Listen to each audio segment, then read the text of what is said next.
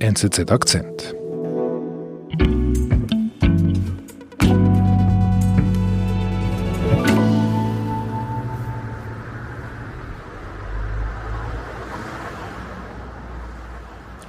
Ja, ich stehe in Ostbelfast äh, vor einem riesigen haushohen Gemälde. Das ist etwas erschreckend, muss ich sagen, ziemlich gruselig. Zwei große Typen vermummt, zwei Männer, Maschinenpistolen in der Hand, auf Anschlag gezielt quasi auf die Straße. Ja, es gehen Leute vorbei, eine Frau mit einem Kinderwagen sieht fast so aus, als ob die Typen auf sie zielen. Und ich muss sagen, ich bin ziemlich entsetzt. Ich habe das nicht erwartet, dass also Gewalt quasi so dargestellt werden darf, verherrlicht werden darf hier. Also ich war da ziemlich äh, entsetzt darüber. Und vor allen Dingen, es bleibt nicht nur bei diesem einen Gemälde, es gibt hier in den Straßen überall solche Bilder, Gemälde von sogenannten Paramilitärs, also im Prinzip sind das heutzutage Terroristen. Und diese Gewalt ist präsent, man sieht das. Also hier fahren Polizeiwagen rum, alle zehn Minuten wird hier patrouilliert. Und dann haben wir ein Haus gesehen mit verbretterten Scheiben, ja. Und der Nachbar kam raus und sagte, ja, das ist hier so, das gehört hier zu unserem Leben dazu. Wenn man hier sich nämlich mit diesen Gruppen, mit diesen Terrorgangs anlegt, ja, dann wird's ernst. Und dann kann das sein, dass hier plötzlich die Backsteine durch die Fenster gefeuert werden. Mhm. Und da ist eine Gewalt, die ist so akut, die ist so aktuell, die ist so Präsenz, das hätte ich einfach nicht gedacht. Ja. Also da war ich ähm, schockiert.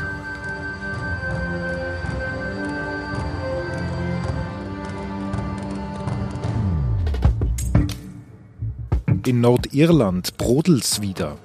Gewaltbereite protestantische Paramilitärs markieren vermehrt Präsenz wegen des Brexit. Journalistin Bettina Schulz fuhr nach Belfast, um besser zu verstehen. Bettina, jetzt hast du am Anfang gesagt Ostbelfast. Ähm, warum Ostbelfast? In dem Fall gibt es ja wahrscheinlich auch ein Westbelfast. Ich dachte, der Bürgerkrieg sei schon längstens vorbei.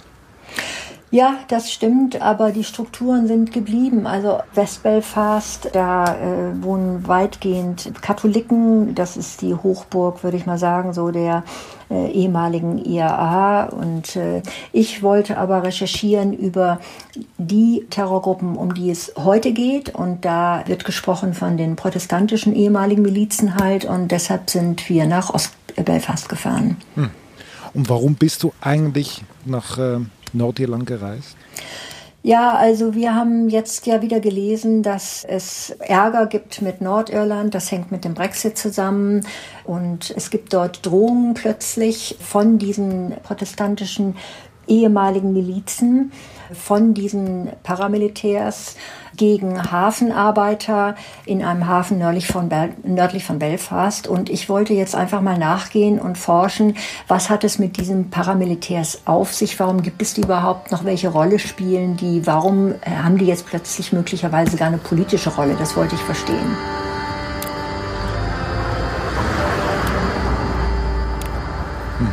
Und dann stehst du mitten in Ostbelfast, also du siehst diese Bilder vor dir an diesen, diesen Hauswänden, du spürst irgendwie eine, eine unsichtbare Gewalt. Ähm, was machst du?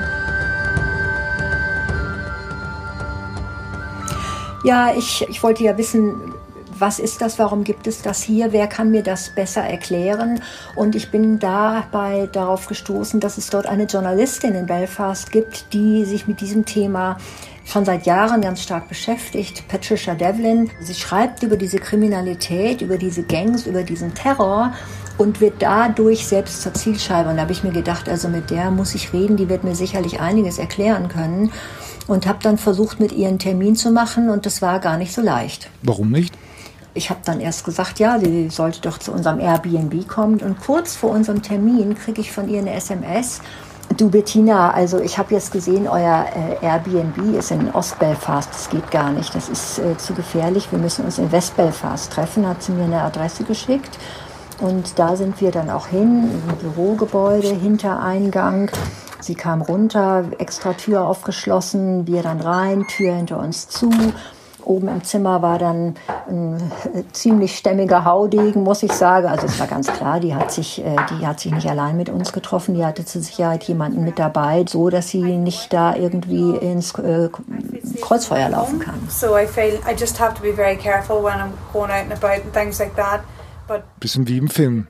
Ja, ja, ich fand es auch etwas bemerkenswert. Und sie war auch, ich muss sagen, ähm, tat mir auch leid irgendwie. Sie war sehr angespannt, also sehr nervös, hat sich fast so ein bisschen da in ihren schwarzen Pullover verkrochen.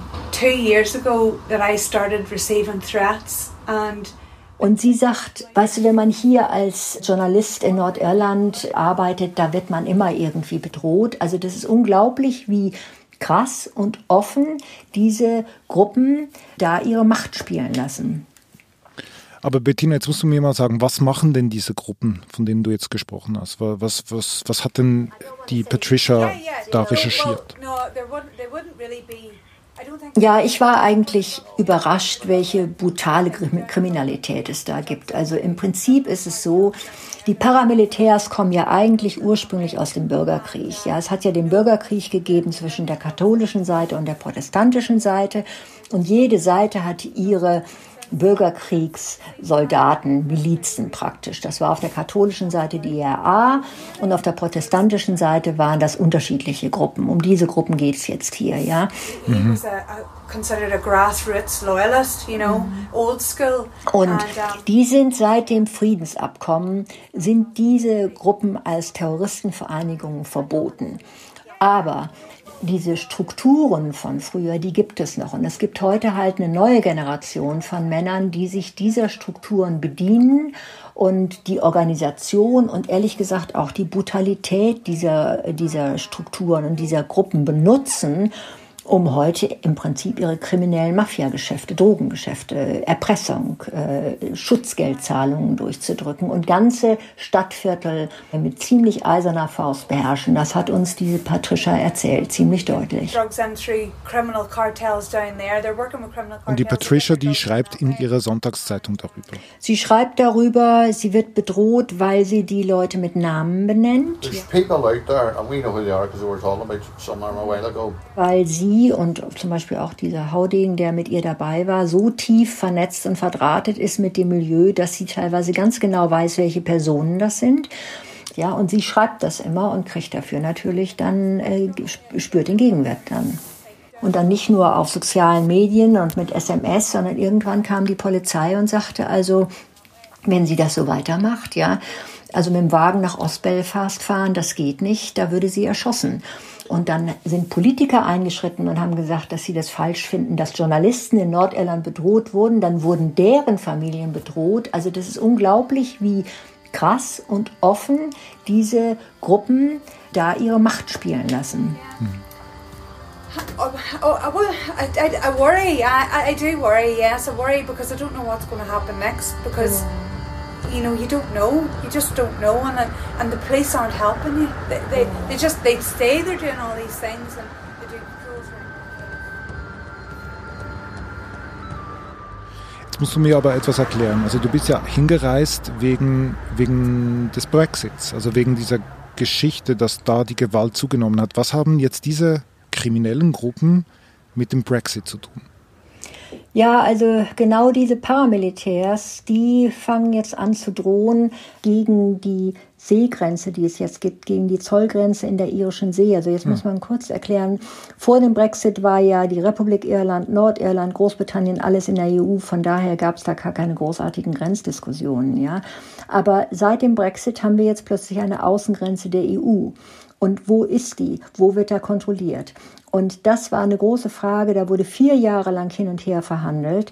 Und man hat sich hinterher darauf geeinigt, dass man eben die Grenze zwischen Nordirland und der Republik Irland offen lässt, dass man keine harte innerirische Grenze haben will.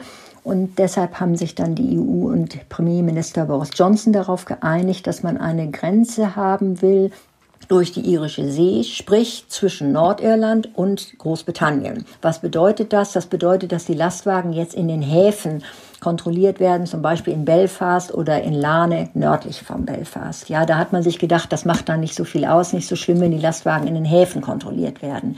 Aber das ist ein Problem für diejenigen, die sich als Briten ansehen, als Protestanten ansehen.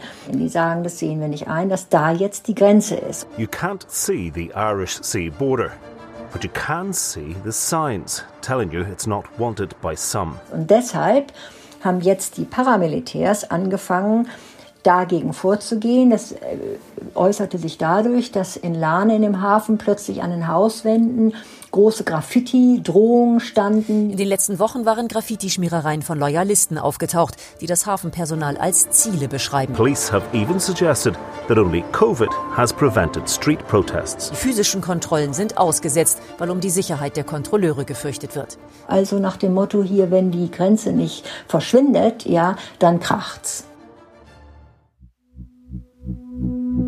Wir sind gleich zurück. Meinungen existieren nicht einfach. Sie werden gemacht. Von allen. Von mir, von dir. Wir setzen sie in die Welt. Jeden Tag. Ich weiß, wovon ich spreche. Ich lese die NZZ. Jetzt ein Probeabo abschließen auf nzz.ch slash Akzentabo. Journalismus. Punkt. NZZ.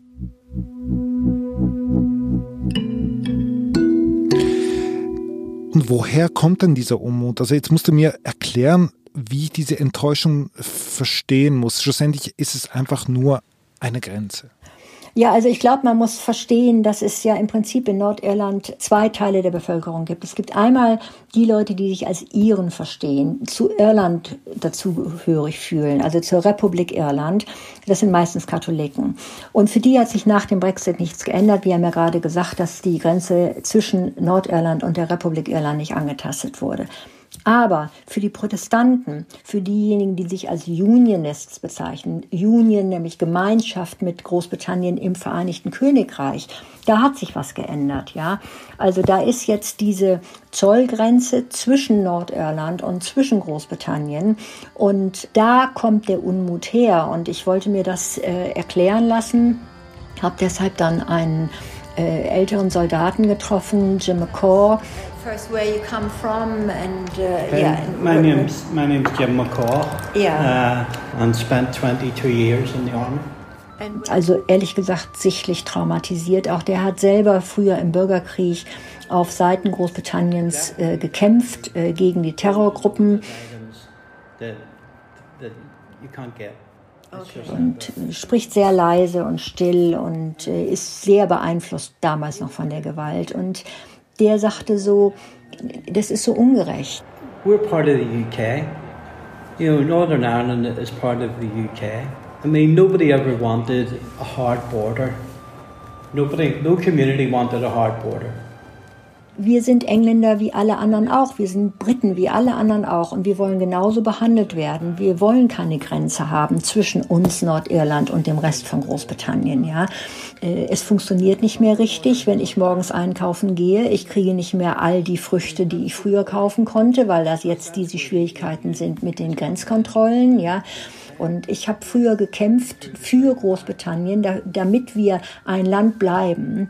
Und warum habe ich das überhaupt gemacht? Warum habe ich im Bürgerkrieg gekämpft? Warum sind 200 äh, andere Soldaten, mit denen ich gekämpft habe, umgekommen? Warum habe ich einen Freund, der heute keine Beine mehr hat deshalb? What was this all for? What was the troubles all for? Er sagt, es ist eigentlich ungerecht. Die eine Seite, die katholische Seite, da droht die IAA, dass es knallt, wenn man wieder Grenzkontrollen macht zwischen Nordirland und der Republik Irland. Und alle Politiker äh, versuchen eine Lösung zu finden, ohne Grenzkontrollen auf der irischen Insel. Ja, aber äh, wir haben nicht so gedroht. Wir haben uns darauf verlassen, dass Boris Johnson das macht, was er uns versprochen hat, dass es keine Grenze gibt zwischen der äh, zwischen Nordirland und Großbritannien. Und jetzt ist sie plötzlich da und wir wurden noch nicht einmal gefragt. Also er fühlt sich wie ein Verlierer des Brexit. This protocol hasn't been done by consent. Er fühlt sich betrogen. Er hat gesagt, er fühlt sich verraten, er fühlt sich betrogen. Er ist völlig gegen die Grenze und gegen dieses äh, Nordirland-Protokoll. Und er geht sogar so weit, dass er jetzt sagt, dass er gegen das ganze Friedensabkommen sei. Der Mann ist sehr verbittert. Ich habe ihn dann gefragt, ob er denn der Meinung sei, dass jetzt wieder also die Paramilitärs losschlagen sollen, also mit Gewalt da ist er völlig dagegen, auch weil er selber zu viel Gewalt und Selbstmorddrohungen an der eigenen Familie erlebt hat. Er will das nicht mehr, ja. Aber er sagt, so wie das jetzt geht, geht es nicht. Es muss eine Lösung her. Die Politiker müssen eine Lösung finden. I mean, nobody wants to go back to violence, I don't think. Okay. I don't think anybody in the loyalist community wants to go back to the dark days. Mm. Also er ist frustriert, verbittert, möchte aber keine Gewalteskalation, aber dennoch, du, du, du standest vor diesen Wandmalereien, du, du kriegst mit, was diese Gruppen alles machen.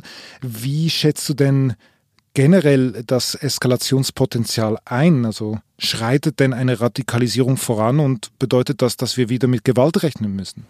Also ich bin auf der einen Seite schockiert, wie sehr die Politik, also diese protestantische Alsterpolitik, die Politiker da bereit sind, das Gewaltpotenzial dieser Paramilitärs als Instrument, politisches Instrument zu benutzen, um ihren Willen, ihre Ziele durchzusetzen. Mhm. Also es gibt ja ähm, äh, politische Parteien, die äh, sogenannten Alsterparteien, unter anderem die DUP, die insinuieren, dass wenn jetzt an der Seegrenze etwas nicht geändert wird, dass dann eben diese Paramilitärs einschreiten würden, dass äh, das wieder die Gewalt hervorrufen würde.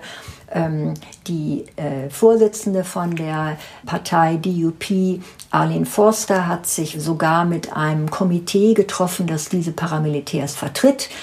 Ja, sie hat dann gesagt, ja, da kann man mal sehen, es kommt eben hier zu politischen Spannungen und und das ist immer das Problem gewesen, dass die Politik gerne mit den Paramilitärs droht und wenn es dann hinterher knallt, wenn dann äh, Gewalt kommt, dann wollen sie natürlich nichts damit zu tun gehabt haben. Ja, das ist die Gefahr, dass jetzt die Paramilitärs sich plötzlich wieder gerufen fühlen. Sie sind ja eigentlich verbotene terroristische Vereinigungen, ja, aber dass sie jetzt plötzlich wieder ein, eine politische Rolle bekommen, äh, dadurch Gewicht bekommen, eine, eine Rechtfertigung bekommen und äh, plötzlich wieder äh, politisch hochgespielt werden.